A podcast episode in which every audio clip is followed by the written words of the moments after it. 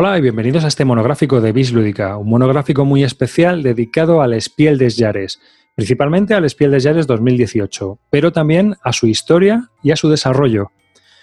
Conmigo, hoy yo soy David Arribas y conmigo tengo a Gonzalo de la Gaceta de los Tableros. Muy buenas noches, Gonzalo. Buenas noches, David, ¿cómo estamos? Me alegro mucho de tenerte aquí en Bislúdica y bueno, eh, Gonzalo es quien va a colaborar conmigo para hacer este monográfico especial sobre el Spiel des Jahres que vamos a dividir en distintas partes. Todavía no, tenemos decididas cuántas, pero en este, en especial, vamos a hablar de los juegos nominados este 2018 y así y también de la historia y de cómo empezó todo, cómo empezó este Spiel des Jahres. Nada, nada, todo un honor eh, estar aquí contigo, David, hoy y hablar de los Oscars de los juegos de mesa siento la emoción ya por dentro. Va a ser, genial. A ver, a ver si le gusta al público. He de decir que Gonzalo le podéis encontrar en la gaceta de los tableros.com, que es su blog, donde pues escribe sus reseñas con humor y, bueno, pues son unas reseñas bastante interesantes, ¿no? Es una persona que, bueno, pues nos conocemos también en persona y eh, había ganas de colaborar y aquí estamos para, para comenzar esta colaboración. Esperamos que os guste también a todos los que nos escucháis y bueno, pues nada, nos vais contando qué tal. Eh, vamos a hablar del Spiel des Jahres. El Spiel des Jahres es el juego del año en Alemania. Es, son los Oscars de los juegos de mesa, como ha dicho muy bien Gonzalo. Es un premio entregado anualmente por un jurado de reseñadores profesionales que pertenecen a países de habla alemana. El Spiel des Jahres es el premio de mayor influencia en la industria de los juegos de mesa, más que nada porque cuando un juego coloca su logo en la caja, este ganador puede llegar a multiplicar sus ventas hasta por 300, lo cual hace que un juego que venda 3.000 o 5.000 copias llegue a vender entre medio millón o un millón de copias en un año, solo en los países de habla alemana. Así que es un premio muy, muy importante para la industria, ¿verdad, Gonzalo? Sí, muy goloso. También eh, mencionar que eh, existen otros dos premios adicionales, ¿no? Que es el Kinderspiel des Jahres, que es el premio más a los juegos más infantiles, que se lleva dando desde el, año 2001, y el Kenner Spiel des Jahres, que pues son juegos un poco más de un peso más medio, ¿no? O, más elevado al, familiar.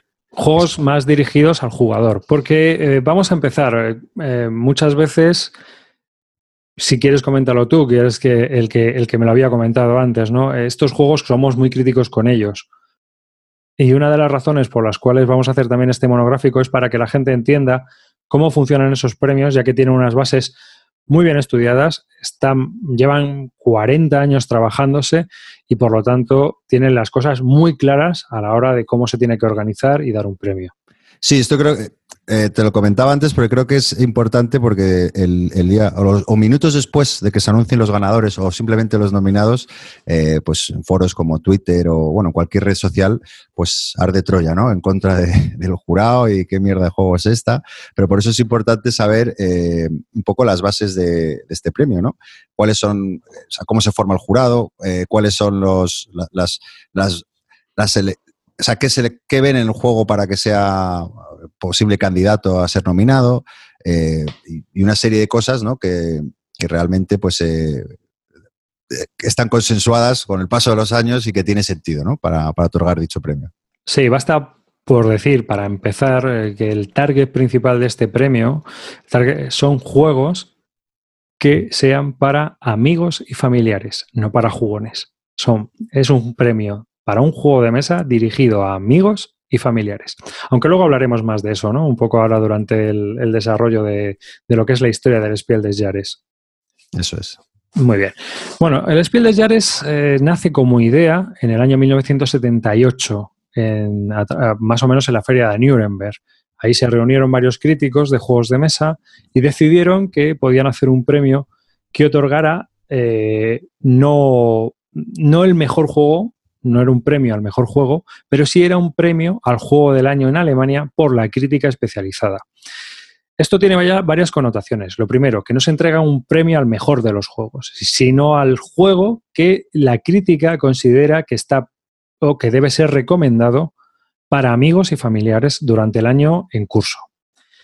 Y segundo, que eh, por lo tanto es un premio que otorga la crítica y que no se basa en unas cuestiones objetivas, No es un juego para dos jugadores, tiene que ser un juego que tenga madera, de valla, de haya, o que tenga dos páginas de reglas por los dos lados. No, no hay unas cuestiones objetivas, ¿no? sino que cada, cada miembro del jurado decide si un juego está orientado al target final, que es el premio. ¿no? Hay, un matiz que, David, que, me, ha llamado la atención ¿no? de las bases, que dice que no, que no hay una evaluación objetiva implicada en la selección del premio, ¿no?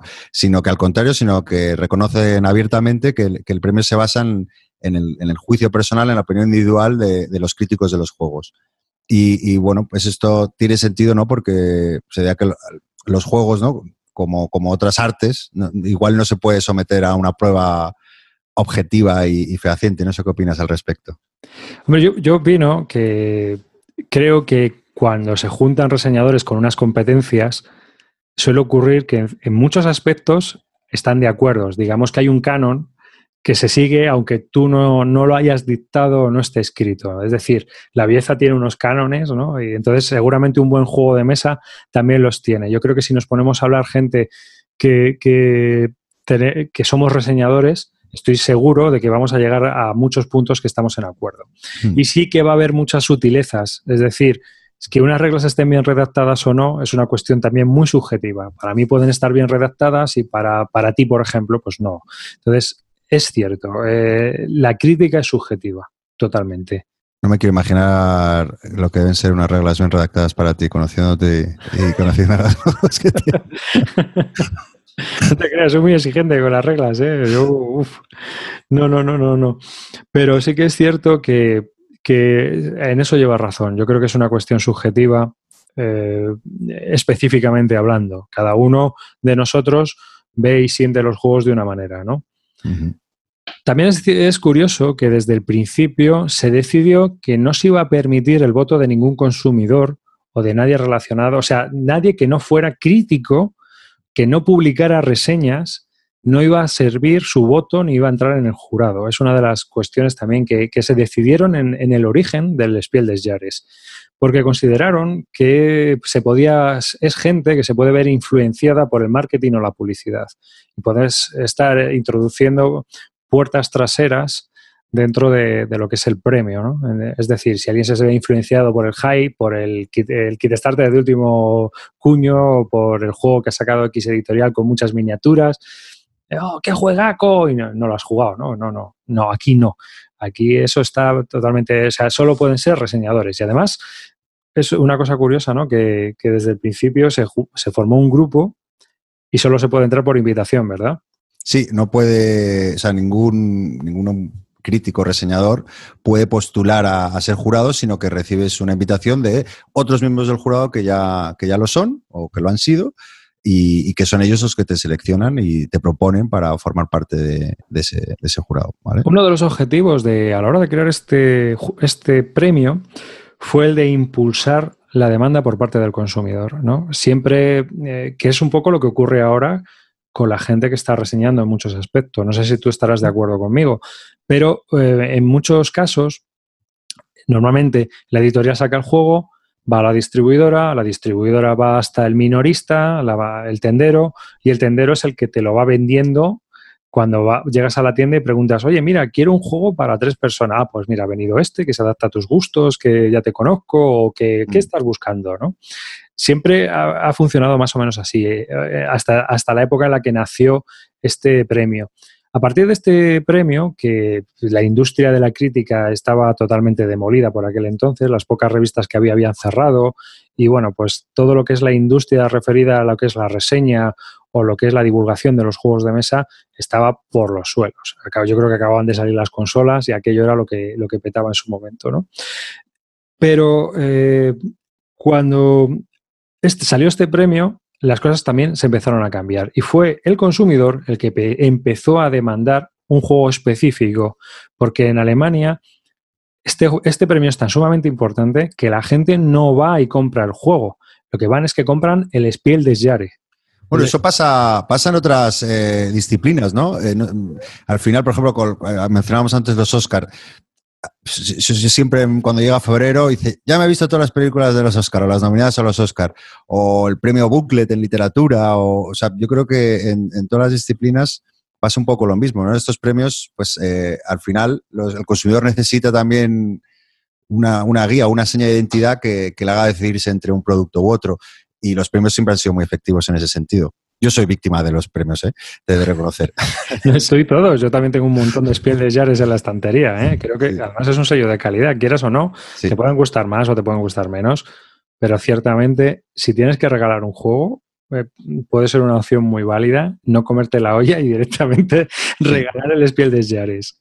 Sabes que va a cumplir. Probablemente no. Sí, exacto, que va a cumplir y que no, no falles estrepitosamente, ¿no? Como, como con otros juegos que vas más a ciegas.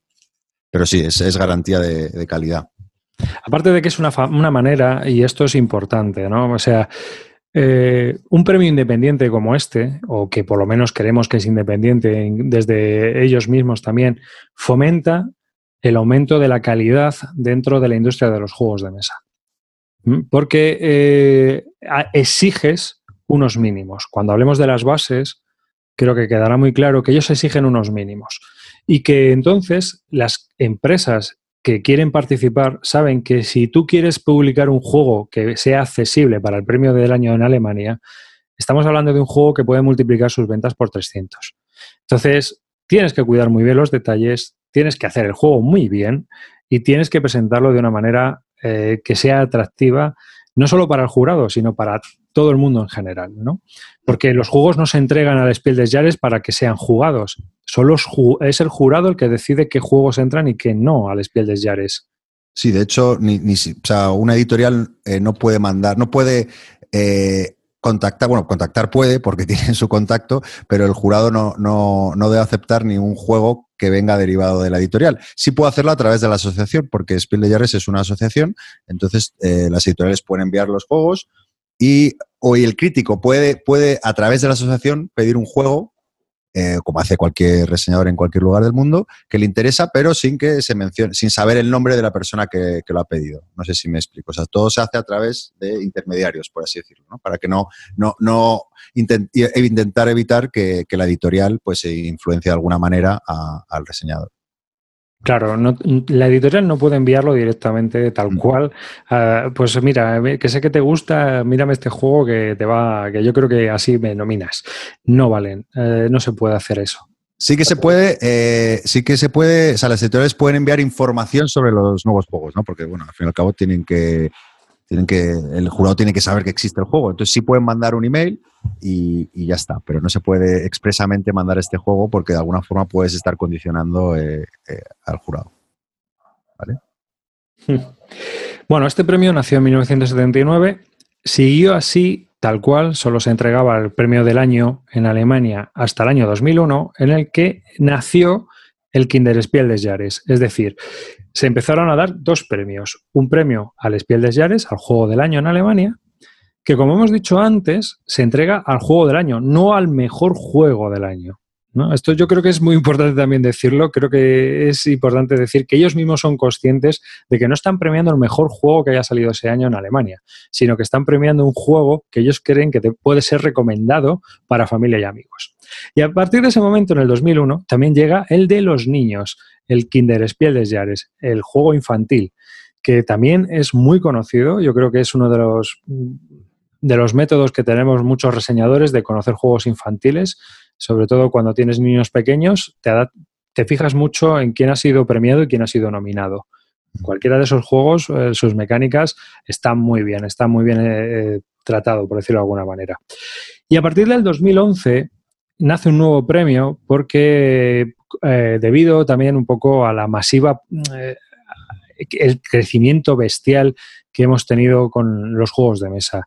Y este premio es al Kenner Spiel des Jahres, un premio que, que está más dirigido al jugón, pero no al jugón como nosotros, no, no, no, no, a alguien que es aficionado a los juegos de mesa o que juega habitualmente a los juegos de mesa. Es decir, estaría un paso, y que me perdonen la gente que no le gusta el tema elitista, pero estaría un poco por debajo de lo que es el aficionado duro a los juegos de mesa, a la gente que escucha este podcast habitualmente a lo mejor, o a mucha gente que sigue blogs o sigue la BGG, la BSK. es gente que simplemente iría a la tienda de vez en cuando a comprar un juego de mesa porque le gusta jugar con sus amigos y con su familia. no, yo creo que estarás de acuerdo conmigo en esa apreciación, ¿no? Sí, sí, sí, totalmente de acuerdo. También eh, quería apuntar que, eh, que, los ganadores del premio, eh, que, perdón, sí, que el, premio no lleva asociado ningún ningún dinero metálico. O sea, no, si te dan el premio no te dan 50.000 euros para que, te, para que lo celebres y vas de fiesta. ¿no? lo que sí puedes utilizar es es la publicidad que incurre en unos gastos de licencia, ¿vale? O sea, si te, dan el premio, eh, tienes eh, el derecho a poner el logotipo del premio de la nominación en, la caja y tú pagas durante un tiempo determinado un fee por utilizar ese logo en, tu caja. O sea, que no solo no ganas, sino que tienes que pagar.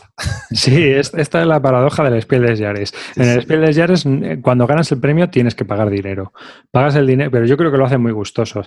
Además, se cuentan anécdotas, por ejemplo, de incluso eh, compañías pequeñas que en su momento han ganado el Spiel des Jahres o que han sido nominadas al Spiel des Jahres y querían poner el logo en la caja y ha habido una, una empresa mucho mayor que ha dicho, no te preocupes, me hago partner tuyo, porque sé que vamos a vender un chorrón. Bueno, ¿y sabes por qué ocurrió esto? Porque los 10 primeros años del premio, el premio nace en 1979, eh, todos los gastos eh, corrían a cargo de, la asociación y de los mismos miembros del jurado. Ellos tenían que hacerse cargo de, todos los gastos y bueno, cuando ya fue cogiendo pues, pues prestigio o, y fue creciendo la industria, pues decidieron crear esta fórmula, ¿no? Que es, eh, pues oye, mira, creamos un fee por el uso del logo y es la forma que tiene la asociación de financiarse, vaya. Sí, luego hay una cosa curiosa y es que los que están nominados, eh, las personas que están nominadas o recomendadas pueden utilizar el logo del Spiel des Jahres con la etiqueta de nominado recomendado, pero solo durante tres años. No pueden usarlo más para evitar que las tiendas se llenen con el logo, que haya una inundación del logo del Spiel des Jahres y que por lo tanto se diluya la fuerza que tiene como representación el juego, el, premio en sí. ¿Y eso ocurre con los, con los nominados y con los ganadores? No, los ganadores eh, ya pueden, ponerlo siempre, pero los nominados y los recomendados solo durante tres años. Una vez que ha pasado ese tiempo no pueden volver a poner el logo. Pues si te parece, eh, hablamos un poco del jurado, de, un poco de los timings que tienen para, elegir esos juegos, eh, un poco cómo es el proceso para, para cuenta, cuenta, lo del jurado, que es muy interesante. ¿Cómo se elige el jurado? Sí, bueno, el, jurado, pues, eh, bueno, como has mencionado antes, son críticos o reseñadores que trabajan en, medios de, habla alemana y bueno, que tengan la suficiente experiencia para, probar su, competencia, ¿no? Como, como es obvio. Eh, como te decía, un reseñador no puede aplicar a, puesto del jurado, sino que es el mismo jurado el que le selecciona. Y, bueno, cualquier persona, eso sí, que tenga que ver con el diseño de juegos, producción o marketing, evidentemente, pues no, no puede ser seleccionado para, ese juego. O sea, que son solo, eh, por, así decirlo, críticos, periodistas o reseñadores eh, ya sea que trabajen exclusivamente para eso o que tengan un trabajo aparte, ¿vale? Eh, sí, eh, hay que decir una cosa. Eh, ellos consideran también que un reseñador profesional es una persona que aunque trabaje de alfarero, si está escribiendo reseñas de juegos de mesa y tiene la, suficiente competencia, es un reseñador profesional. Eso es. ellos lo consideran así. Otra, que no te ganes la vida con ello no implica que tu competencia como reseñador o crítico de juegos de mesa se, esté por debajo de alguien que sí se está ganando la vida con ello. Y tienen que ser eh, críticos, es decir, no vale que seas un jugador muy bueno, no, no, tienes que publicar reseñas. Tienes que publicar críticas.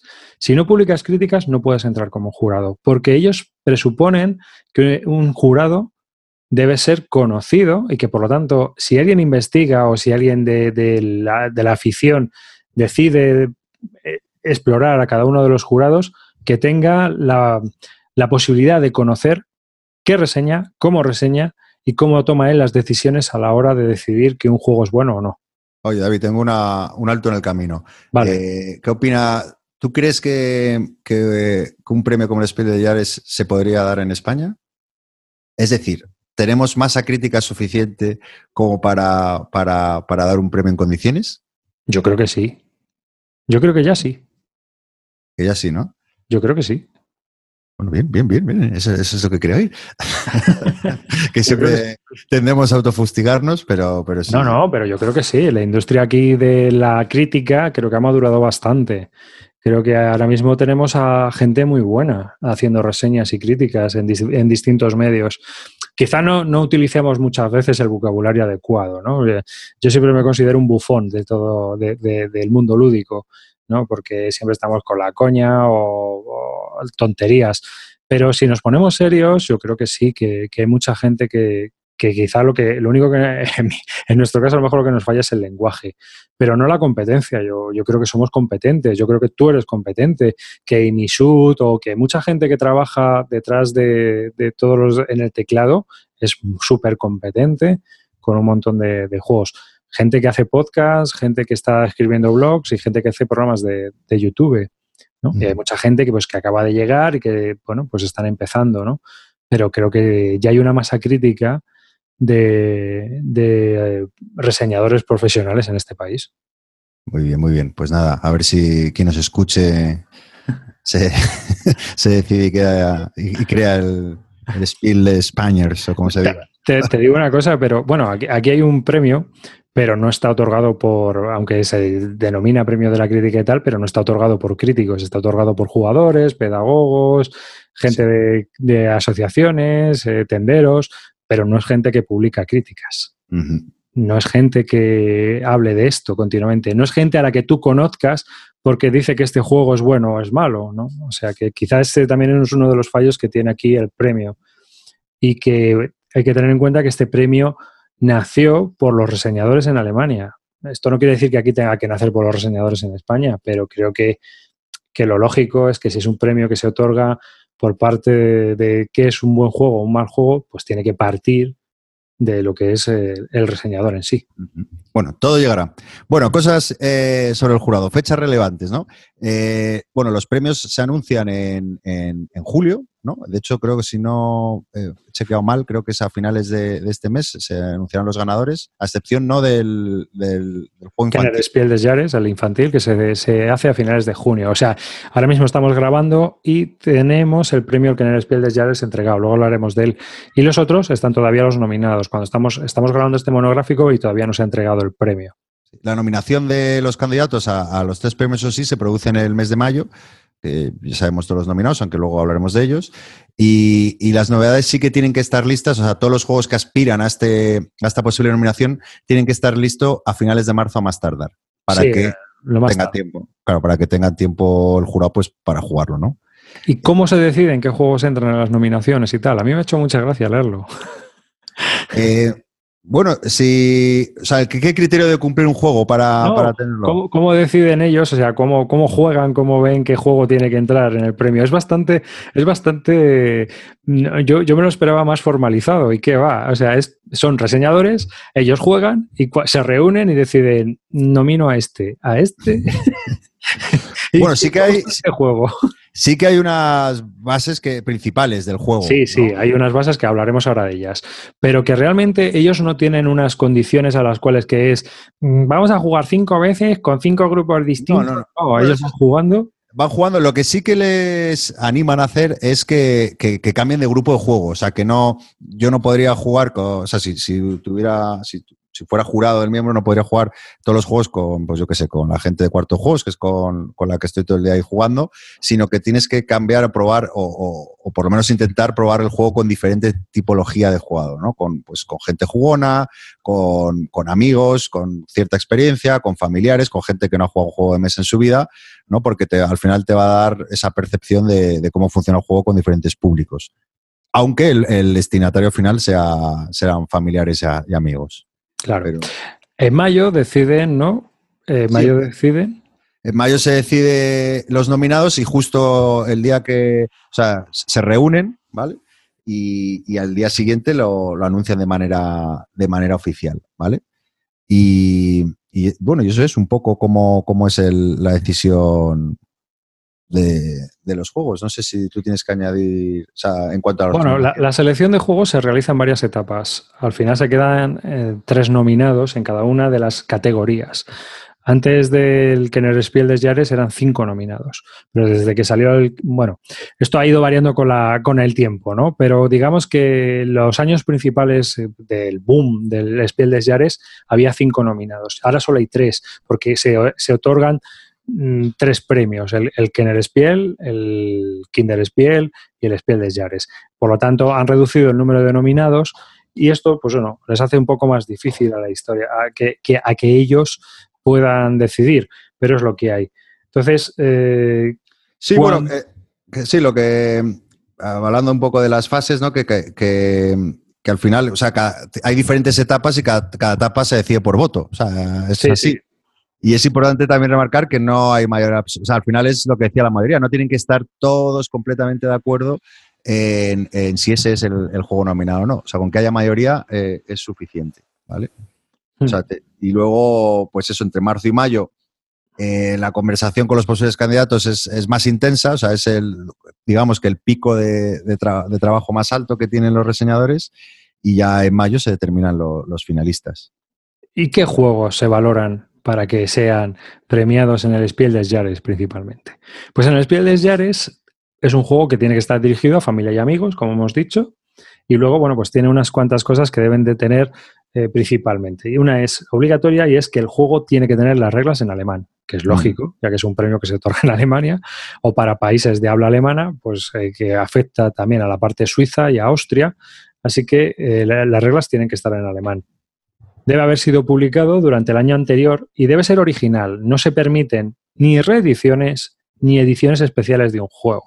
Así que, por ejemplo, Steve Mayer, que había sacado el Viticulture, el, Viticulture Edición Esencial, etcétera, solo podría haber eh, accedido al premio en su primera edición, no en las siguientes. Eso es. Luego también es importante que el juego tiene que estar distribuido por un distribuidor de juegos en alemán. ¿Vale? Sí, sí. Y tiene que estar distribuido en tiendas. O sea, no vale un Kickstarter. No vale un kit starter de estos exclusivos que digan kit starter. Ya puede ser un juego muy bueno que no entra dentro de los parámetros para que se le puedan otorgar el premio del Spiel de Jares. Debe ser un juego.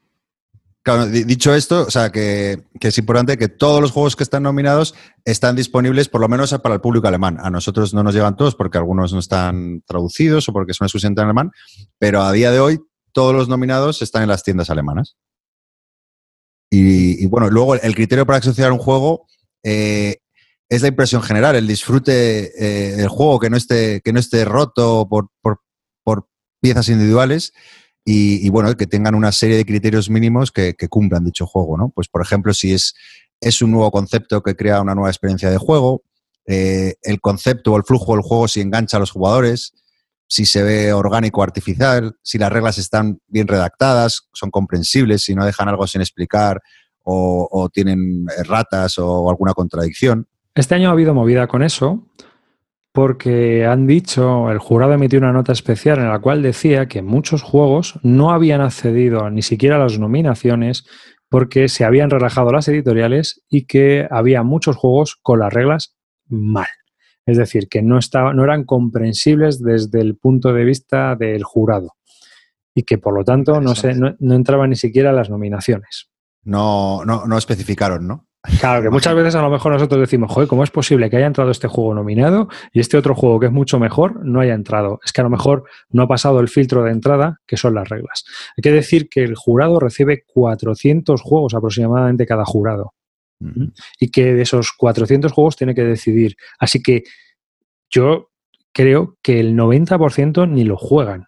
Miran las reglas o miran los temas y van decidiendo qué puede ser Spiel des Jahres y qué no. Pues echar los cálculos, 400 juegos, 365 días al año, pues... Claro, claro, es que muchos simplemente te tienes que leer las reglas y ver decir, este no, este no pasa filtro, este no pasa filtro.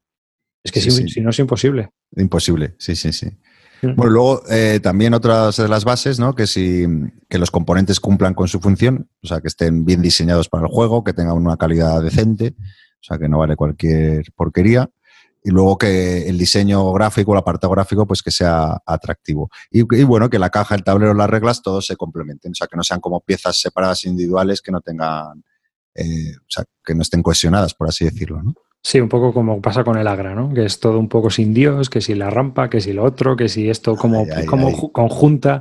Eh, eh, vamos a. Son, son ejemplos típicos. Tienen que ser juegos que estén muy bien hilados y que todas sus partes pues estén coordinadas y funcionen entre ellas. Así que principalmente esto es lo que se decide a la hora de tener un juego que, que sea nominado en el Spiel des Jahres. Aparte de eso, bueno, pues eh, el que lo gana, como hemos comentado, tiene que pagar una licencia y el jurado recibe parte de esa licencia. Así es. Bueno, y también es importante mencionar que, los miembros del jurado reciben también una compensación económica por el tiempo empleado. No, no, no, no, no reciben. Sí, sí. o sea, se les da 20 euros por hora por compensación al trabajo. Y también es eh, los gastos de, los gastos pero, de. Pero creo que eso es a los trabajadores de la asociación. Al jurado, el trabajo del jurado es voluntario, lo que ocurre es que pillan royalties. Creo. Ah, sí, bueno, yo había leído que 20 euritos por, hora. Sí, pero creo que esa es la gente que trabaja en la asociación o que si haces un trabajo para la asociación en el sentido de vas a dar una conferencia, eh, vas a, un pase de prensa, vas a entregar el premio, cosas así, te pagan. Eh, las dietas, pero el, jurado no recibe sueldo. El jurado lo que recibe son royalties de la licencia del logo. Bueno, es que eh, esa es la forma que tiene de, financiarse la, asociación. Es todo por, bueno, por, supongo que te pagarán una cuota de, de, membresía y luego el dinero, el dinero del feed por el uso del logotipo. Claro, la idea de esto es ser totalmente independientes a la industria, no tener que depender de subvenciones o tener que depender de la industria que podría generarte una puerta trasera a la hora de, pues, de manipularte para que den un premio o para que, mira, es que este autor todavía no le habéis entregado un premio o mira que es que este, esta editorial todavía no ha recibido con todos los años que lleva editando. Hay que, ellos no quieren ese tipo de, de eh, o sea, coacciones, ¿no? Quieren que, todo sea de la forma más independiente posible. Y esa es su manera. Así que básicamente esta es la historia y es cómo se hacen y cómo se dicen, eh, cómo se deciden los Spiel Jahres, ¿no? Yo creo que podemos pasar ahora ya, si quieres, a, cuáles son los juegos de este año. Empezamos, por si quieres, por los infantiles, que son, van a ser los más rapiditos. ¿Te parece? Me parece muy bien. Pues este año, este año 2018, eh, en el momento de grabar este podcast, este monográfico, ya se han entregado los Kinder de Yares. El ganador ha sido Funkelstadt o Funkelstadt de Elena Gunther Burkhardt. Bueno, este juego está creado por una hija y su padre. Realmente lo ha creado la hija, pero parece ser que el desarrollo lo ha hecho el padre.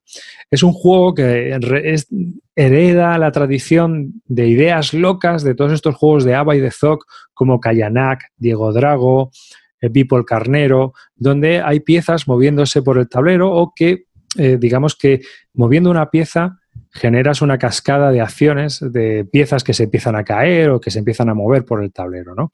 Y este juego estás salivando por jugarlo, ¿eh? Mm, no, no, yo creo que este ya me le salto, ¿eh? Ya me le salto. ya, a no ser que lo regale. Tiene buena pinta, tiene muy buena pinta este juego en el sentido de que es un juego, el típico juego que pueden jugar los niños y yo creo que a lo mejor cuando saben jugar tú no tienes ni que interactuar con ellos.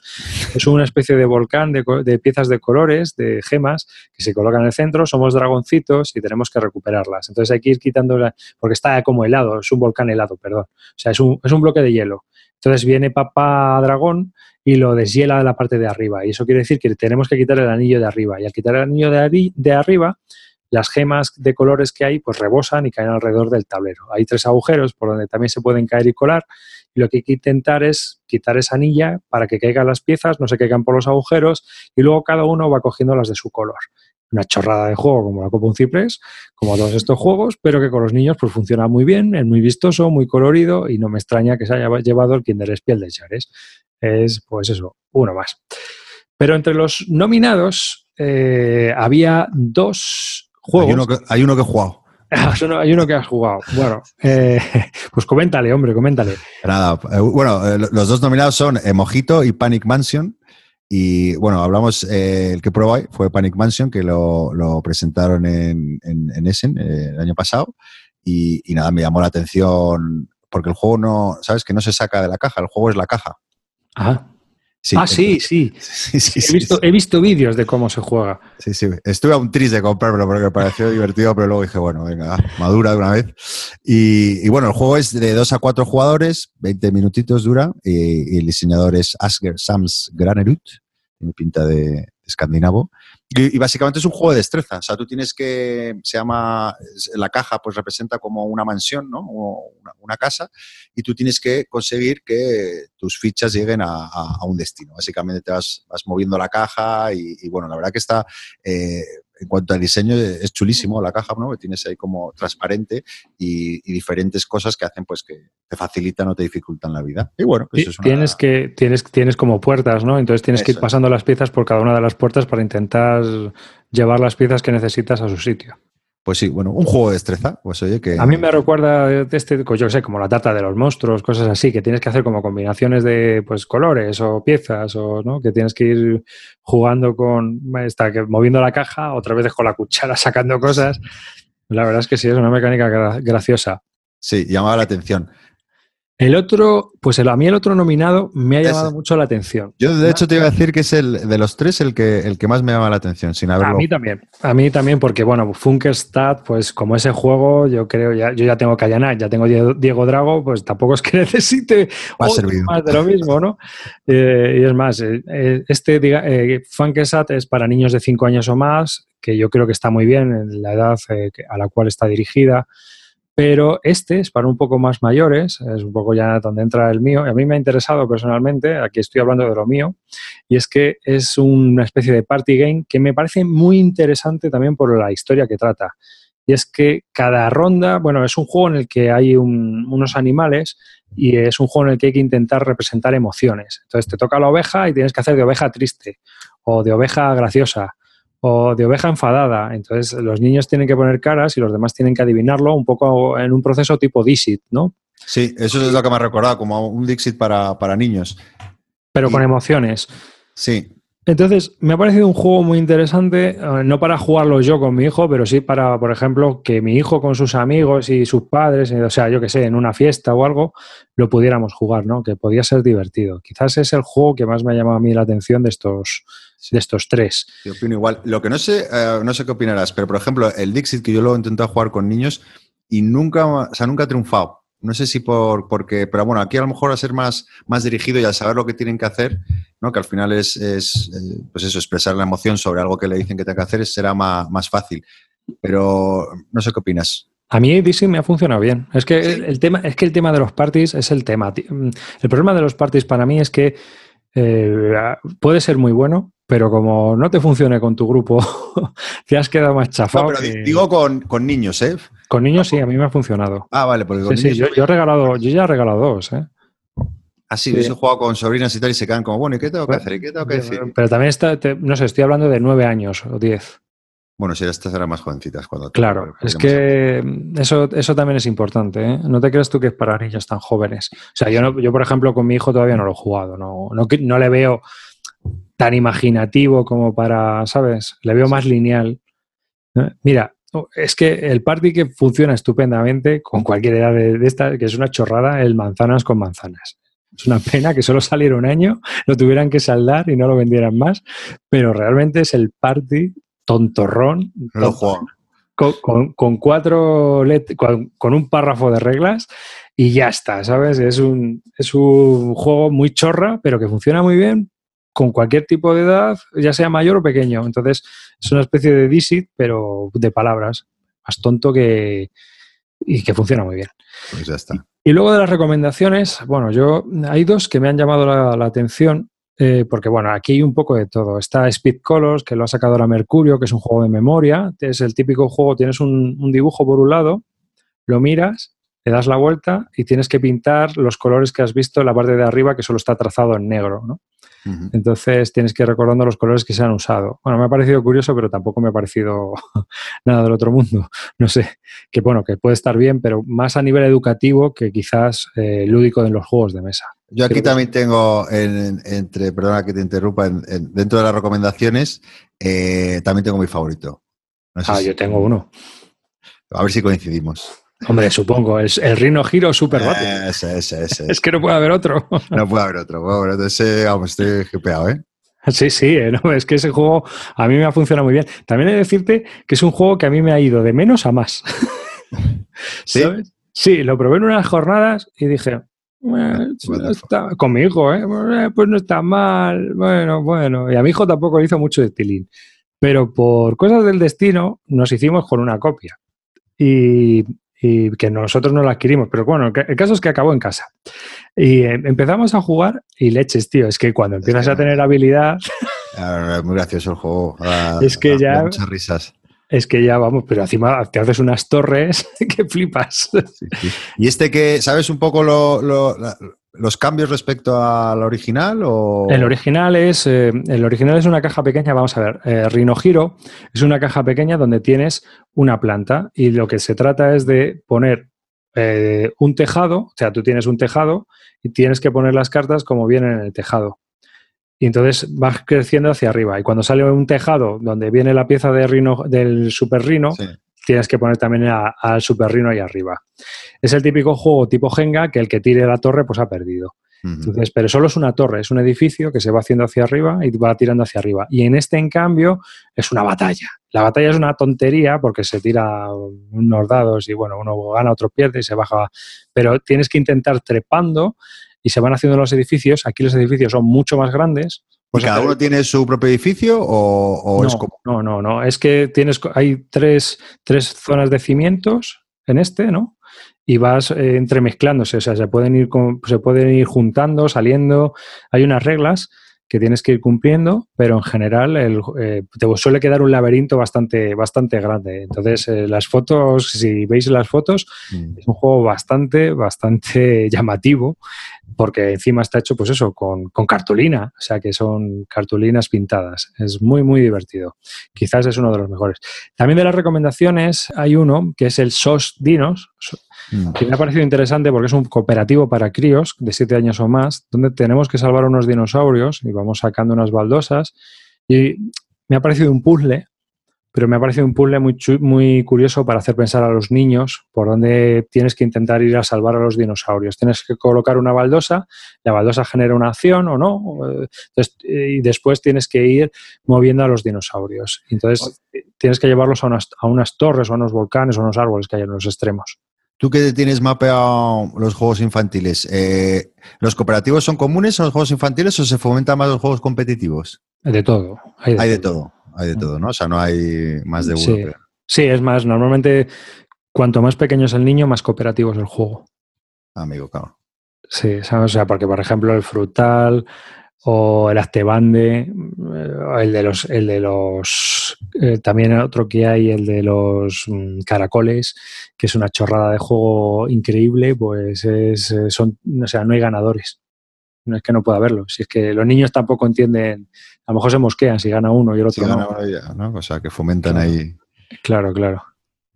Así y, que... y luego por último, ah, no, bueno, hay, hay dos más de recomendaciones.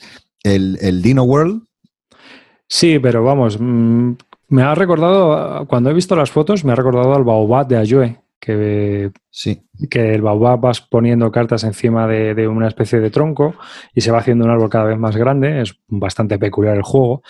Y en este es distinto, ¿no? Porque pones un dinosaurio encima de la caja, pones la caja de pie pones un dinosaurio arriba y unos dinosaurios abajo y entonces dependiendo del dinosaurio que hay arriba y de los que hay abajo puedes cazar a unos a otros. Entonces le tienes que dar un golpe a la carta y la carta si cae encima de un dinosaurio que puedes cazar, pues te lo llevas. Me ha parecido peculiar. Sí. luego ya los demás son de, memoria, ¿no? Bueno, la leyenda del Wendigo. Sí. Memoria, que es un juego de memoria y observación, el típico juego de memoria con un twist. Hay, hay, bastantes juegos de estos, o sea que tampoco ya no había, no sé, se les, se les agotó al, jurado un poco la imaginación. Así que vamos a pasar al, al Spell de Jare, si quieres. Vamos a hablar Venga, pasamos al Spell de Si quieres, eh, bueno, empezamos con las recomendaciones y luego los nominados para darle. Vale, venga, va. bueno, recomendaciones hay, hay, hay, un puñado, ¿no? Está, eh, a mí me ha, llamado la atención eh, eh, Face, Face Cards de Leo Colovini. Sí, a mí también cuando lo he visto, porque Leo Colovini siempre suele hacer juegos interesantes. ¿no? no aguantan mucha rejugabilidad para mí. Cuando lo juego tres o cuatro veces ya me canso. Lo siento, Leo, pero es así. Pero... Este, este, juego, pues bueno, es un juego de 3 a 7 jugadores en el que, bueno, hay un mazo de cartas con caras de, animales, de personajes, de, de, todo tipo, vaya, ¿no? Entonces se reparten pues una mano a cada jugador y con su mano tienen que elegir, hacer, pues elegir dos, dos cartas que, crean que, se parecen por algo. Por ejemplo, un, mono de, nariz roja pues con un personaje pues con la cara muy roja, por ejemplo, ¿no? Entonces ponen, ponen una carta que eh, todos los jugadores de manera simultánea eh, eligen su pareja y se desvela una carta de cada jugador, ¿vale? Eh, entonces, por, orden de turno, cada jugador tiene que intentar adivinar qué carta está asociada con, con la otra. Y bueno, he visto ahí, he visto un vídeo de cómo se juega y, me, ha parecido, me, ha parecido, gracioso, porque tiene ahí la elección de las caras, está, está, creo que puede dar juego a, situaciones divertidas. Mm. Yo la verdad es que también me ha llamado la atención. Es un juego que he puesto ahí en seguimiento porque digo, bueno, pues a ver qué tal. Además es súper barato, 13 euros, el precio de venta público. O sea que, que para darle un meneo. Todo, hay que decir que la, portada no es, muy sexy, ¿eh? hay, una cosa, hay una cosa que no hemos dicho, y es que una de las limitaciones también que tiene el Spiel de Jahres es económica. No, o sea, tiene que ser un juego que se pueda vender en mercado, no valen juegos caros. Por eso nunca vamos a ver ni un Rising Sun, ni, ni juegos que hayan salido en Kickstarter y que luego valgan 90 o 100 euros siempre intentan que esté más o menos en un rango de precio de entre 40 a 50 euros, es decir, un precio que una persona, sin saber nada de juegos de mesa, se pueda comprar. ¿no? No, implique un desembolso económico importante. Entonces, este, este, face lo cumple a rajatabla. Porque claro, claro, si te das cuenta, pues mira, todos aquí, ninguno pasa de 40 euros. O sea, debe ser como el máximo. El máximo es 40 euros, el Spiel de Yares.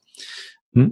Y a, mí de, de, los recomendados, bueno, hay mm, hay uno que me parece una parida total, que es el Memoir, que es un juego de memoria, que hay que hacer conexiones entre dos elementos de cartas que son iguales. O sea, es como el. Joder, es que le dan el premio, o sea, le han nominado al Memoir cuando el Google este de Asmodee es mucho mejor. El, el que tienes eh, un elemento que se juega en tiempo real, a mí me parece un. El Double, que se, me parece un juegazo. El este de las cartas redondas. Sí, sí, sí. Lo he jugado una vez en una convención, yo creo que están por ahí. Sí, sí, ¿no? Entonces, pues chico, no sé, a mí me parece que más de lo mismo.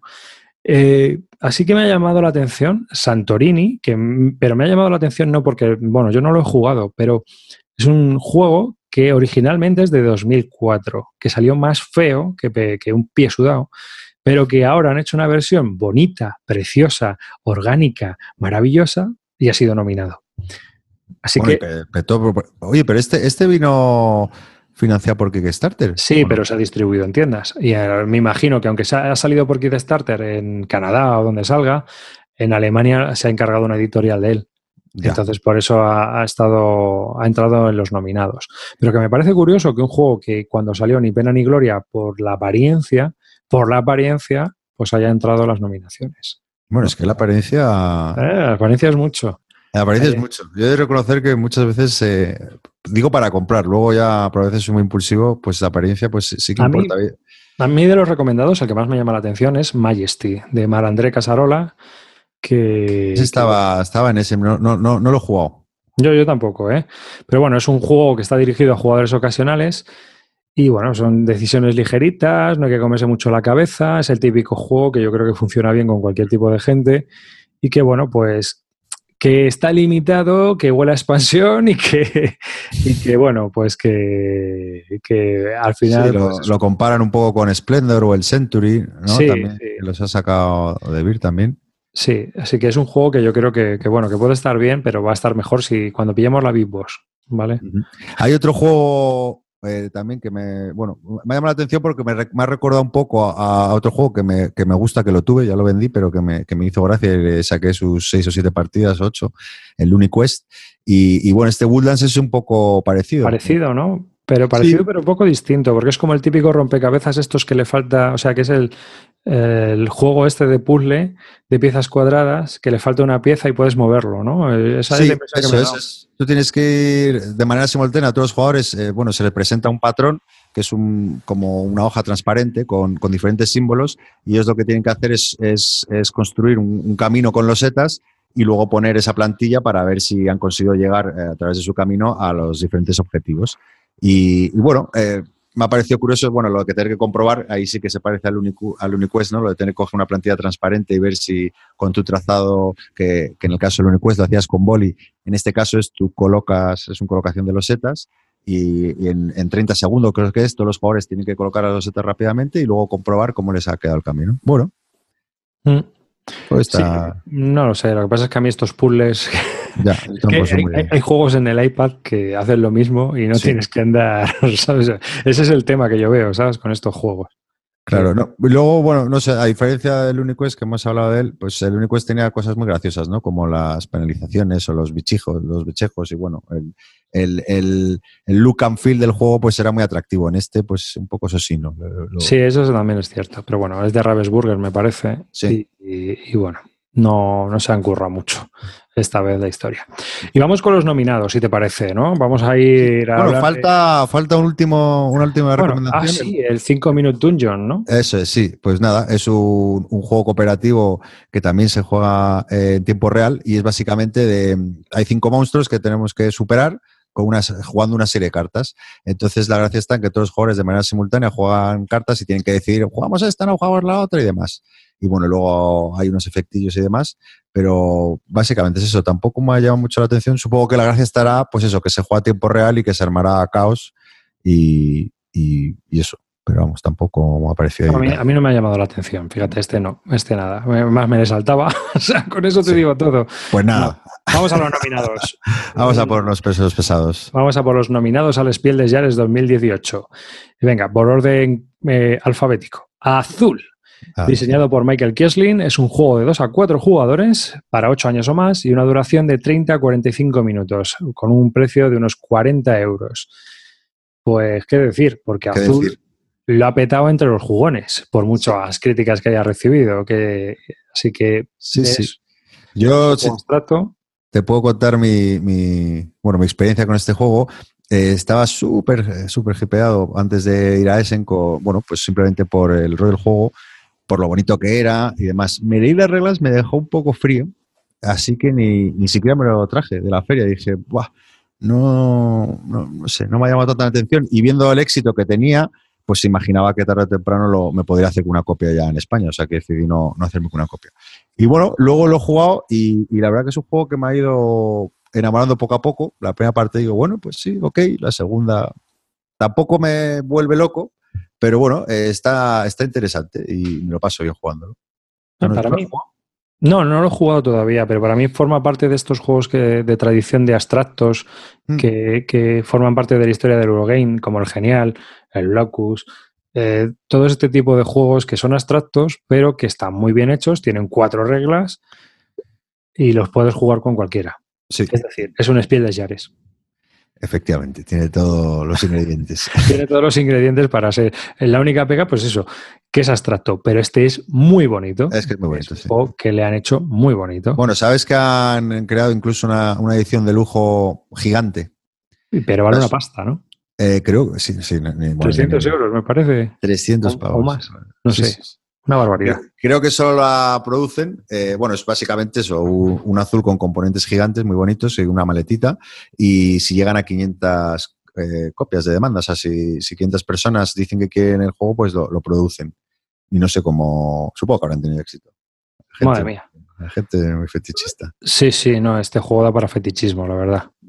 Lo bueno es que es un juego muy accesible, es decir, que este, este juego puede jugarlo cualquiera. Yo creo que es un juego que, que directamente pues parece que... De hecho, y siguiendo un poco, o sea, como, haciendo un poco como, como si fuera jurado de Spielberg, me ha funcionado muy bien con mi mujer, que es muy selectiva con los días que dedica a los juegos de mesa, así que tengo que elegir bien y, le gustó. Y también con mis padres, lo jugado con mis padres y, al principio les costaba un poco porque no están acostumbrados mucho ahí a, a cosas. A este tipo de juegos. Sí, pero luego ya le pillaron el punto y, y me dijeron que le, que le había dejado un buen regusto, vaya. Claro, claro, ¿no? Sí, dentro del Spiel de Jahres se han, se han, premiado bastantes abstractos de este tipo, ¿eh? Mm. Focus, el Rumicube, o sea que... Sí, el Rumicube, es verdad, en el 80, ¿no? En el, fue el segundo, el 80. El 80, ¿no? El segundo, ¿no? Sí, sí, sí. Así que realmente, pues bueno, pues este es otro juego más que, que, forma parte de esa lista, ¿no? Y que yo creo que, bueno, pues es un juego que aunque no sea para afición dura, es un juego que, que para familias, jugadores ocasionales, pues funciona muy bien, que está muy bien creado. El siguiente nominado es Lusor. Lusor es un juego diseñado por Rudiger Dor de 2 a 4 jugadores a partir de 8 años y 45 minutos de duración, también de unos 40 euros de precio de venta al público. Es un... A mí me ha recordado mucho a la OCA vitaminada. Bueno, porque tiene que ir siguiendo un caminito y demás. Sí, sí, pero vamos, este, este tiene pinta de que es un parchís vitaminado total. Es un parchís orientado a todos los públicos con habilidades especiales. Tenía pinta de eso, vamos. Bueno, mira un poquito. A mí es que este, este autor, me, Rudy Redor, me, a mí también me gusta mucho. Me gusta mucho, sí. Entonces ya. Lo que es que luego se me desinfla, no sé a ti. Luego yo cuando juego varios, varias partidas a sus juegos, se me desinfla. Bueno, ojalá jugara tantas partidas a, un juego suyo como para que se desinflara. Bueno, sí, un poco con el, con el Caruga, que sí que lo le he dado bien. Sí que, bueno, pues ahora tengo menos ganas, pero vamos, que me lo juego encantado, ¿eh? me gusta mucho este autor. Y, bueno, si quieres contamos un poco cómo va. Eh, el, juego, pues, eh, bueno, es, es, un, hay un tablero con, formado por los setas, ¿vale? y básicamente tenemos que llegar a la tumba del faraón. ¿No? Entonces, cada jugador tiene cinco meeples y, una serie de cartas, que son las cartas de, movimiento, que van a permitir moverse por, las diferentes losetas hasta llegar a su objetivo. ¿Qué curiosidad tiene? Que las cartas solo puedes poner en juego la de la derecha o la izquierda, es decir, que no puedes mover tu mano de cartas. Y bueno, luego hay diferentes acciones que te permiten eh, pues, reciclar tu mano, etcétera. Y bueno, cuando llegas a una loseta, te, o sea, pues yo qué sé, coges una carta, te mueves y cada loseta tiene también un objetivo que te puede dar puntos o te puede dar eh, una llave para abrir la tumba, te da diferentes cosas. Entonces, pues nada, tú... Y, también te, tiene un requerimiento. O sea, por ejemplo, hay una loseta que, pues oye, te doy esta llave si hay dos meeples tuyos en esta loseta. Pues es un poco, un poco el flujo del juego. Y, bueno, eh, a mí me ha parecido curioso. Ya te digo, como es de Ruiz yo creo que tengo ganas de probarlo. Sí, vamos, tiene, toda la pinta de ser el típico juego fabricado por Queen Games para intentar ganar el premio. O sea, de estos que siempre sacan todos los años, que dice, bueno, si nos llevamos una nominación, pues bueno, pues ahí está. Y si lo ganamos, estupendo. Eh, aparte de eso, creo que, bueno, es el segundo juego más vendido en Alemania tras Azul y todavía no se ha sacado el Spiel des Jahres. Si cualquiera de estos dos gana el Spiel des Jahres, ya, lo peta. o sea, ya lo peta del todo, literalmente. Sí, sí, sí, no, pues, pues tiene pinta que. Pues entre los tres, yo creo que, que uno de estos dos creo que se lo va a llevar. Yo creo que se lo va a llevar y vamos a hablar del tercero y por qué, no por qué no se lo va a llevar, sino por qué no debería llevárselo. Yo creo que es una de las cosas que deberíamos comentar. The Mind, ¿no? The Mind. The Mind es un juego diseñado por Wolfgang Was, que es un diseñador Nobel, bueno, no es Nobel, pero este año mm, se ha hecho muy famoso porque ha colocado tres diseños dentro de las nominaciones a los Spiel des Jahres y al Kenner Spiel des Jahres. Entonces, este es el primero de los juegos que ha colado.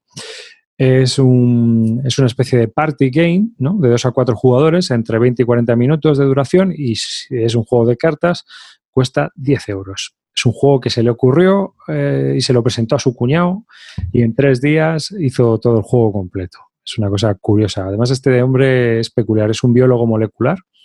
Ha estado muchos años en Cambridge y ahí es donde se aficionó a jugar a los juegos de mesa. Volvió a Alemania en el 2016 y empezó a diseñar. Así un poco por, por aburrimiento y bueno, por entretenerse. interesante, interesante su historia. Sí, y entonces, bueno, pues eh, lo curioso es que ya ha publicado o va a publicar seis juegos. Algunos muy peculiares, como también reconocer, o sea, un juego en el cual pones una silueta y tienes que reconocer la sombra, tienes que estar jugando con una lámpara y tienes que ver qué objetos son los que se están colocando y están haciendo las sombras. O sea, es, es curioso. Bueno, este, este, este, juego es curioso también, así a priori. Este juego es curioso. Cuéntalo, cuéntalo. Bueno, pues un juego de cooperativo, ¿no? De cartas, en el que, el que hay una serie, o sea, los jugadores tienen que completar unos niveles que no sé si se elige de manera aleatoria en función del número de jugadores. Por ejemplo, nivel 1, entonces todos los jugadores tienen una carta, ¿no? Si no me equivoco, sí. y tienen que, sin comunicarse, ¿no? Eh, ponerla en juego de forma secuencial, de menor a mayor, y, no fallar, vamos, ¿no? Que es decir, que si yo pongo el 23, tú no pongas el 19, porque lo hemos, algo así, ¿no? Si Sí, así es. Si pasas al nivel 2 y entonces coges dos cartas. Dos cartas, claro. Pasas al nivel 3 y son tres cartas. Ya empiezas al nivel 4 y ya te da la risa porque ya son cuatro cartas secuenciales y tienes que pensar, la pongo yo, la va a poner el de al lado. Hay, ¿Y esto es, o sea, eh, hay alguna restricción eh, o no te puedes comunicar de ninguna manera o simplemente... No te puedes comunicar y teóricamente tampoco puedes contar, porque claro, hay gente que lo que hace es que empieza a contar segundos o bueno, y pone 37, ¿no? Cuentas mentalmente Ah, pero, sí puedes, está permitido expresarse. no, no, no, no, no puedes. No, pero, pero no de manera verbal, sino moviendo los ojos o mirando a un lado. No, no, no, no, nada, nada. Tienes que estar impávido. Coño, o sea, por impulso. O... hasta donde yo sé, ese es uno de los problemas que tiene, que tampoco las reglas están muy especificadas eh, en el sentido de qué puedes hacer, qué no puedes hacer. Es un party muy abierto. Entiendo que se le haya, a lo mejor, yo entiendo que se, le hubiera recomendado, pero meterle las nominaciones cuando es un juego muy bipolar, en el sentido de que mucha gente lo prueba y lo considera una maravilla, y mucha gente lo ha probado y ha dicho, no quiero volver a jugar a esto en mi vida. De hecho, yo conozco, sí, pues conozco dos personas precisamente con la con menuda pocilga de juego y otro que, pues, oye, me he reído. Y, sí, sí, sí. Sí, hay gente que le ha gustado y hay gente que no quiere volver a verlo. Entonces, me parece un juego demasiado bipolar como si como para que se lleve el premio. Esa es la, idea que yo tengo, vamos. O es lo que a mí me ha parecido. ¿no? Es, es, una de las razones por las que te decía, ¿por qué no debería ganarlo? Pues porque es muy bipolar. Las reacciones que provoca es cierto que es muy original, que es muy novedoso el sistema que tiene y tal, pero que obviamente a, no a todo el mundo le puede agradar. Vamos, yo no lo veo, eh, yo, no lo compraría. Para, para, todo el mundo. A mí me gustan mucho esos juegos de cartitas, pero, pero sería para con, con, gente seleccionada que sé que puede dar juego de alguna forma, pero sí, tampoco lo veo para que, que entre a todo el mundo así de primeras. Yo, tampoco, yo para nada. Así que, ¿cuál de estos tres? Bueno, aquí tú y yo ya hemos hecho quinielas. Yo creo que uno de los dos primeros, está claro, vamos. Hombre, yo creo que el, ¿no? el, gran favorito parece que es azul, ¿no? Sí. Sí. Pero bueno, eh, oye, Rudy Ordón ya se, llevó uno hace un par de años, ¿no? Y no lo recuerdo ahora mismo, pero bueno. El Caruba, ¿no? Creo que se. Hmm. ah, pero fue por el Kenner, sí. Sí. Ah, por el. el Kinder Spiel. Ah, joder. Y bueno, el Kenner Spiel se llevó el Istanbul amigo. pues mira. Y bueno, no sé, no lo he jugado, entonces no lo sé, pero vamos, así a priori yo creo que va a ganar azul, parece así como el claro favorito, pero bueno, a ver si hay sorpresas, nunca se sabe. Nunca se sabe, pero sí, bueno, tiene pinta de que azul lo va, lo va a barrer este año. A veremos si Lusor le puede plantar cara. De Mine, por el tema que es, eh, la verdad es que es un poco difícil, incluso como jurado, que lo hayan metido ahí, ¿no? Lo ha metido por su originalidad, yo creo, porque es un juego muy original, pero obviamente tiene pintas de que no va a poder ganar por, por lo que hemos comentado de la bipolaridad que genera en los jugadores. Así que, eh, pues nos vamos al Kenner Spiel de Yares, los últimos que, y los que más cercanos se encuentran a nuestro, a nuestro... ¿Sabes, David? Eres consciente de que va a ganar el de Mind seguro, ¿no? sí, lo veo. Como, el Hanabi cuando ganó. Eso es así. el Hanabi, o sea, que, está bien, el Hanabi no está mal, hombre. Pero vamos, un juego de cartitas un poco. Ciertamente, el Spiel de Yares al Hanabi, no sé te deja un poco como diciendo, qué cosa tan ligerilla. Pero en fin, vamos a. Pero bueno, al final es, no deja de ser un juego de mesa dirigido a familiares y amigos, y bueno, pues es lo que se premia, ¿no? Y, si el jurado consideró que será el mejor ese año para darle el premio, pues, pues ahí está. Pues nada, vamos con los nominados al Kenner Spiel des Jahres. Pues, con el eh, Kenner Spiel des Jahres. Aquí están los otros dos juegos de Wolfgang Wars, el biólogo molecular. Bueno, empezamos con las recomendaciones, ¿no? Que aquí hay pocas recomendaciones. Venga, vamos a empezar con las recomendaciones y luego seguimos con los nominados. Aquí hay dos que uno he jugado yo, otro me ha llamado la atención cuando estaba estudiando el tema, porque también es de Queen Games. Voy a empezar por ese, Pioneers, de Manuel Ornella de 2 a 4 jugadores, 10 años o más, 60 minutos de duración y 45 euros de PvP. Es un juego de rutas, es el típico juego de rutas y ahí me ha gustado, porque a mí los juegos de rutas me suelen gustar mucho, me molan. Sí, eh, sí, bueno, con temática del oeste. Yo poco más sé que también se presentó en Essen que el año pasado y, poco más sé, la verdad. Eh, me recuerda así un poco, por, por, lo poco que he leído, solo juego un poco a Whistle Stop, que también va a ir haciendo rutas eh, y sacando losetas nuevas e intentar cumplir unas rutas y consiguiendo puntos. Y luego ya sabes, ya sabes tú que los juegos de Queen Games no merece la pena comprar los nuevos. Hay que esperarse. sí, esos siempre están baratitos. Además a los pocos meses, ¿eh? No te creas. Claro, claro, hacen unos saldos brutales. Entonces, Luego le puedes pillar por 20 euros, por 15 euros, por, por 25. O sea, muchas veces los juegos de Queen Games acaban saldando, acaban porque deben de tener un, ciclo de vida ya estipulado y, liberan almacenes rápidamente. Sí, ahí en la feria de Essen ellos tienen un, pues como un hangar específico y están ahí a precio de, ganga todos los juegos del año pasado, vaya. Claro, claro, claro. Así que bueno, pues eh, ahí, estaremos echándole un ojo, a ver si hay más reseñas, porque de todas las maneras eh, hay poca información eh, sobre este Pioneers. Está mirando y nada de nada. Y la segunda recomendación, por supuesto, es un juego que por aquí hemos hablado también mucho en Miss Lúdica, que es Clank, de Paul Denen, de 2 a 4 jugadores, 12 años o más, 60-90 minutos de duración y 55 euros. Como veis, las diferencias principales entre el Spiel des Jahres y el Kinder del Spiel des Jahres pues están en el precio del juego, la duración y un poco la dificultad. Son juegos que te exigen más tiempo, más dinero y más habilidad para jugar. Un poco más de todo.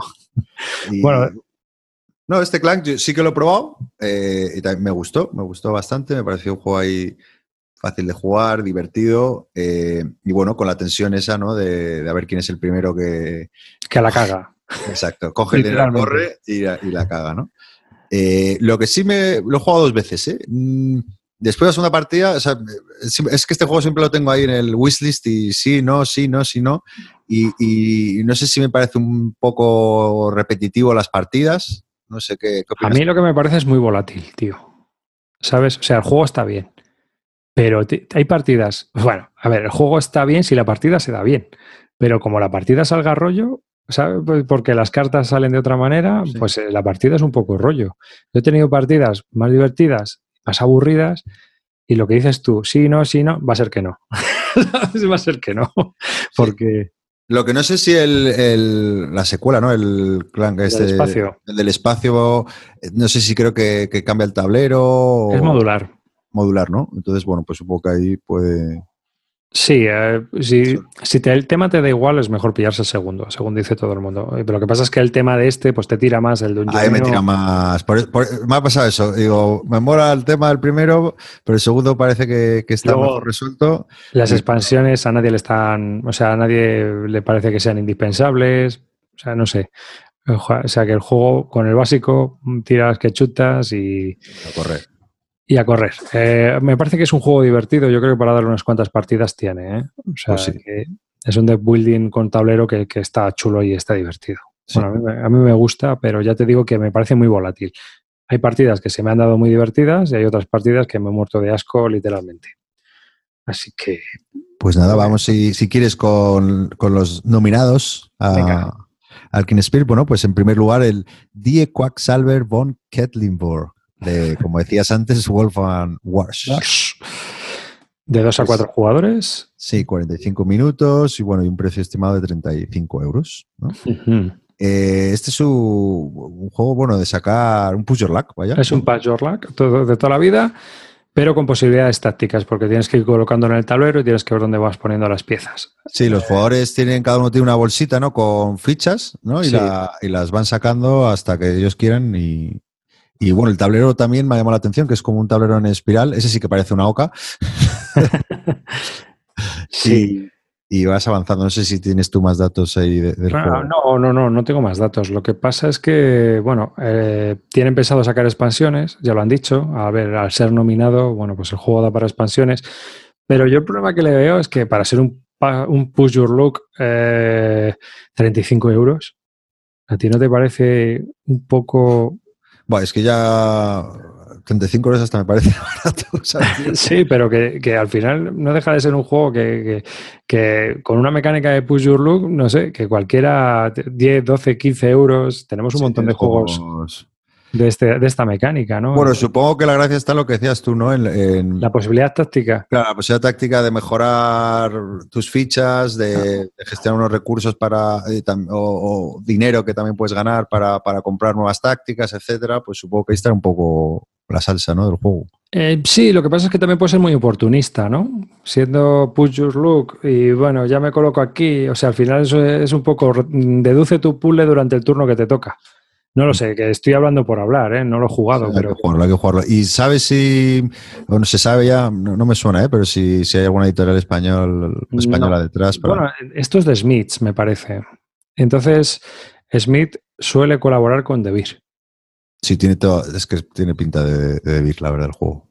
De eh, Smith y DeVir son los que suelen colaborar. Ahora, no luego, yo qué sé, pues ya sabes tú que luego esto da más vueltas que, que porque ahora ya, si no lo saca una, lo saca otra. Va a ser raro que un nominado no salga en edición internacional y que no salga aquí en España. O sea, si hay edición internacional, seguramente saldrá aquí en España por alguna editorial. Ya veremos quién lo saca, pero, pero casi seguro yo creo que sí. El segundo. Sí, Gantz, sí, sí, bueno, te digo el ah. nombre que no sé cómo. sí. Gans Son Clever. Vale. Eh, también de Wolfram Bars. Es de 1 a 4 jugadores, 10 años o más, 30 minutos y 12 euritos. Este barato. Además, es el, a mí es de los que de los del Kenner Spiel el que más me llama la atención. ¿eh? Yo sé, bueno, eh, bueno, decir que es un juego de estos de Roll and Write, ¿no? Que tienes una un juego de dados, vaya, ¿no? Que vas tirando tirando dados y se tiras los cinco dados y tú tienes que elegir primero uno de ellos, ¿no? Y, todos los, si coges un 4, pues todos los valores que han salido menores de, de 4 quedan eliminados. Y, bueno, de, esta forma vas regulando los raros hasta tener tres dados de tres colores diferentes. Y eso te permite ¿no? activar o, tachar, por así decir, cada, cada, color pues tiene unas condiciones diferentes, ¿no? Y se trata de, tachar y conseguir puntos, ¿no? Un poco, poco eso. Sí. Han avisado también que ya hay expansión en camino. Es un juego en el que curiosamente tienes, o sea, puedes hacer combos ahí en el bingo este que tienes que ir escribiendo. Y bueno, pues es un jueguecito de típico, pues como el Quinto, como... Sí, o el Dice Star me recuerda también. Sí, sí, todo este tipo de juegos que tiras dados y escribes las cifras y que vas, te vas montando tú el bingo y bueno, pues 12 eurillos. Pues tampoco es que es que este año el que en el Spiel des Jahres yo lo veo flojito, flojito. ¿eh? la verdad que no, no, me llama mucha atención ninguno de los juegos. Quizá el, anterior un poco porque, bueno, a mí me gustan eso de, meter la mano en una bolsa y ver qué tal le damos. Sí, sí, eh, a mí lo que me ha quitado las ganas es el precio cuando lo he visto. Digo, 35. No voy a meter la mano en una bolsa. Por favor. ¿Desde cuándo? Como una bolsa de ganchitos y a correr. Sí, sí. Y por último, del que, bueno, es uno de los favoritos también. Porque este lo has jugado además tú, ¿no? Sí, sí, yo lo he jugado ya, él he jugado. Heaven and Ale, Michael Kieslin and Andreas Smith, de 2 a 4 jugadores, 12 años o más, 90 minutos y 40 euros. Este es un juego de mesa típico, es un, un euro en el sentido clásico, con un montón de mecánicas que están muy bien engranadas, no, no suena nada artificial, van funcionando. Hay un draft, eh, digamos que hay un, un draft, no, un, un, rondel gigante donde tienes que ir seleccionando las acciones eh, que vas a ir colocando en tu tablero individual. Y el tablero individual está dividido en dos secciones, un día y una noche. De lo que se trata es de que vamos a ir haciendo cerveza y luego tiene una puntuación a lo que inicia, es decir, el, en lo que menos tengas con lo que te vas a quedar. Bueno, hay unas variables no está todo muy explicado, pero para que os quedéis con la idea es esa. La idea es que con lo que menos tengas es con lo que te vas a quedar. ¿Vale? Entonces tienes que intentar salir, eh, subir en todos los recursos para que obviamente pues tenga los mayores puntos posible. Aparte de eso, pues hay como una especie de eh, un monje que también está en el track de puntos de victoria, que lo que va a hacer es como darte un bonus. Así que, bueno, pues hay que procurar que también quede lo más alto posible, porque es el que te va a dar el máximo y el mínimo de puntos de victoria que puedes pillar. Como juego me parece curioso. Mm, tuvo, los dedos arriba, ¿no? De, eh, creo recordar en vuestro programa. Sí, sí, sí, sí. Sí, sí, sí. Yo, a mí me parece que está muy bien no es un juego para mí, o sea, yo como jugador o como consumidor no me lo compraría y tampoco es un juego que a mí me gustaría sacar, o sea, si, si dependiera de mí la sesión, yo este juego no lo sacaría. Creo que es un euro que, es eh, clásico, pero creo que eso está un poco enrevesado para lo que es el, euro que es. No, no creo que... Es un poco complejo para lo que ofrece, desde mi punto de vista. de, los, no sé si has tenido ocasión de jugar, pues bueno, la última jornada así un poco de euros de peso medio ligero de, de Essen, comparado con, con, otros juegos sacados este año, ¿hubieras puesto otro en su lugar? No sé, estoy pensando en Riverboat, un Pulsar o... No, bueno, yo, mira, Santa María, pero Santa María mm, ya aquí no entra por feo. Estoy seguro, ¿eh? o sea, yo creo que a Santa, o sea, a Santa María le han caído palos por... Mira, si al Santorini le alabaron y ha entrado del nominado, Santa María no ha entrado por la misma razón, por la apariencia. Acércate al micro que no te digo bien. Sí, ¿tú crees que es por, por, el apartado gráfico? Yo creo que sí. Es, muy feo, tío. tampoco es tan tan feo, es feo, pero. Ya, pero esto. Esto va así. Esto va así. O sea, haberlo hecho bonito. O sea, no, ¿me entiendes? Si premian un juego feo. Vende menos. Lo bueno del Heaven and Nail es que tienes decisiones muy chungas, ¿no? Porque tienes que decidir desde un principio si te pones en el lado soleado, en el lado nocturno, uno te va a dar dinero, otro te va a dar producción, pero no puedes producir si no tienes dinero. Es decir, tienes que jugar un poco con lo que tienes, a ver qué, qué, diablos eh, produces. ¿Sabes? Y el segundo problema que tiene es la curva de aprendizaje. ¿Estamos dispuestos a ofrecer curva de aprendizaje a este euro? Los aficionados del culto de lo nuevo, eso es un dilema, amigo. Ya te digo yo, creo. Oye, como curiosidad decir que, Michael Kisling está nominado en dos premios, o sea que podría ganar por azul. Por azul y por Gemenanel, igual que, que Wolfgang Bars está en tres, eh, Michael Kisling está en dos. Sí, es verdad, igual. Sí, sí. Eh, ¿Hay precedentes de, diseñadores que hayan ganado varios premios un año? No lo sé. No lo he mirado, no lo recuerdo. Yo creo que no. Pero vamos, también es cierto que este juego, eh, una de las cosas que también tiene es que, bueno, es hasta cuatro jugadores, pero como mejor juego se juegas con tres. ¿Mm? Por, con cuatro hay que estar muy pendiente de las acciones que quedan, de lo que puedes ir haciendo, te tienes que planificar muy bien con el rondel. Es un poco más complicado, hay que ajustar tu estrategia. ¿Y a dos tiene sentido o...? A dos sí, puede, funciona. No es un toma y daca, pero, pero hombre, quizá quede un poco descafeinado, pero bueno. ¿eh? Hay una curiosidad de este juego y es que todo el lenguaje que se ha utilizado no es que sea inclusivo en, el, en alemán, sino que han utilizado el femenino. Incluso hasta han cambiado la moneda de nombre y en vez de decir euro, pues ha puesto eura, ¿no? O sea, educado, educada.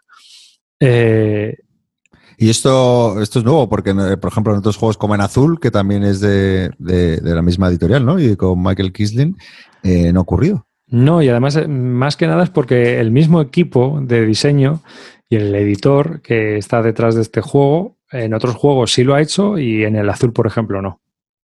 Así que fíjate que no me, parecía curioso. Bueno, algo está cambiando, eso seguro que, es bueno. Sí, bueno, pero no sabes tú si tampoco es una maniobra de marketing o es que algo está cambiando de verdad. ¿No? El tiempo lo dirá, pero bueno. Bueno, las dos cosas será. A mí me, parece curioso que es un. Hay, que atreverse también, ¿no? Porque... No, pero me parece curioso que sea un juego sobre hacer cerveza en un monasterio donde son todo hombres, las fichas son de hombres, salen todo hombres, pero todas las, todos los sustantivos que se utilizan son femeninos, ¿no? Me parece curioso. Igual es una rata. No, no, no, no. Esto, es esto es intencionado totalmente. Esto es intencionado totalmente. Pero bueno, que, a mí me parece bien. A mí, mm, quizás, eh, eh, hablando de, sexismo en los juegos, lo que menos me gusta es cuando salen las, los típicos juegos en los que el hombre sale pues armadura completa y la mujer sale con dos chapas puestas en los pezones, como diciendo, pero bueno, sí, sea, la, supersexualiza la sexualización ¿no? del cuerpo, por decirlo de alguna manera. Bueno, si no, yo no tendría problema, pero sí es mejor si, si, si los dos, ¿no? Si los dos géneros están representados de igual manera. O sea, si, tú llevas dos chapas de, los pezones, pues el hombre también. O sea, yo no, no te estoy diciendo que se cubra entero los dos, pero el mismo estilo para los dos. Eh, yo es lo que veo. Si Conan el Bárbaro iba semidesnudo, él y la chorba, ¿sabes? O sea que. Pero bueno, eso yo creo como, como en todas las disciplinas. Ahora, pues yo que sé, que empieza a haber series donde las protagonistas, series digo, que no sean eh, estrictamente femeninas, sino, sino de, acción o pues me viene a la cabeza Killing Eve, no sé si la has visto, eh, bueno, pues es donde las dos protagonistas son mujeres, pues bueno, supongo que poco a poco lo iremos viendo más en los juegos de mesa. Bueno, pues nada, pero era una curiosidad que tampoco tiene mucho que ver ni con la calidad del juego ni cómo ni afecta al juego en sí. Eh, realmente este año, para mí, eh, el, el Spiel des sí que es curioso, cuanto menos, pero realmente en el que en el Spiel des Jahres no veo ningún juego que a mí me llame la atención como jugón para, para siquiera tenerlo. ¿no? Heaven and quizás es el euro más característico, pero, pues chico, ¿qué quieres que te diga? No sé yo hasta qué punto. Tiene una mecánica ahí de rondel un poco peculiar. No está mal, no está nada mal el juego, pero no sé. bueno, habrá que, probar también los, del biólogo molecular. Eh, pues a lo mejor probamos los del biólogo molecular y es cuando decimos, oye, pues mira, pues sí. No estaba tan mal. No estaba nada mal, estaba muy bien. A veces te lleva sorpresas, ¿eh? Sí, sí, sí. No hay, nada mejor que ir, sin expectativas. Sí, pero también te digo que yo creo que eh, donde más fallan es con el que en el Spiel des Jahres, en el sentido de que mm, eh, si en el Spiel des Jahres sabes que es un juego que va a funcionar siempre, aquí no está tan claro. Porque cuando, por ejemplo, le dieron el premio a Istanbul, que a mí es un juego que me gusta bastante, mucha gente le da palos, mucha gente le da palos, pero para aburrir. Entonces, pues, bueno, pero es un juego que creo que también después de cuatro partidas, pues es que siempre al final un poco hace lo mismo. O sea, que no tiene tan. Está bien, que tal, pero que te aburre rápido, yo creo. Claro, pero sí, por eso han sacado dos expansiones. Sí, sí, Así que, ¿tú cómo lo ves? ¿Cómo ves este año?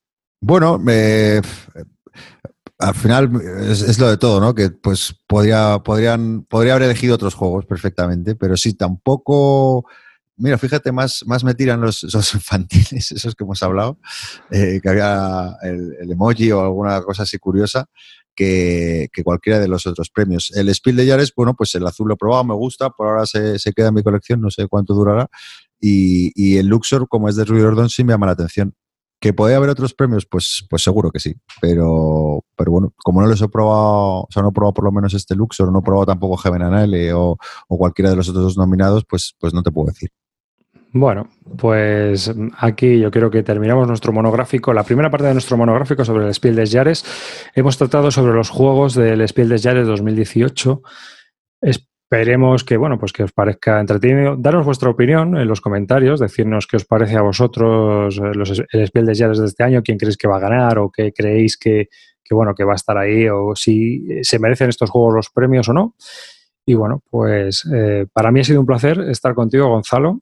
Muchas gracias. Gracias a ti, David. Te espero ver más por aquí, eh, hablando sobre juegos. Y, y bueno, pues un saludo de David Arribas. Despídete. Nada, un saludo a todos y espero que os haya gustado. Y, y eso, dejadnos comentarios y a ver qué, qué opináis vosotros al respecto.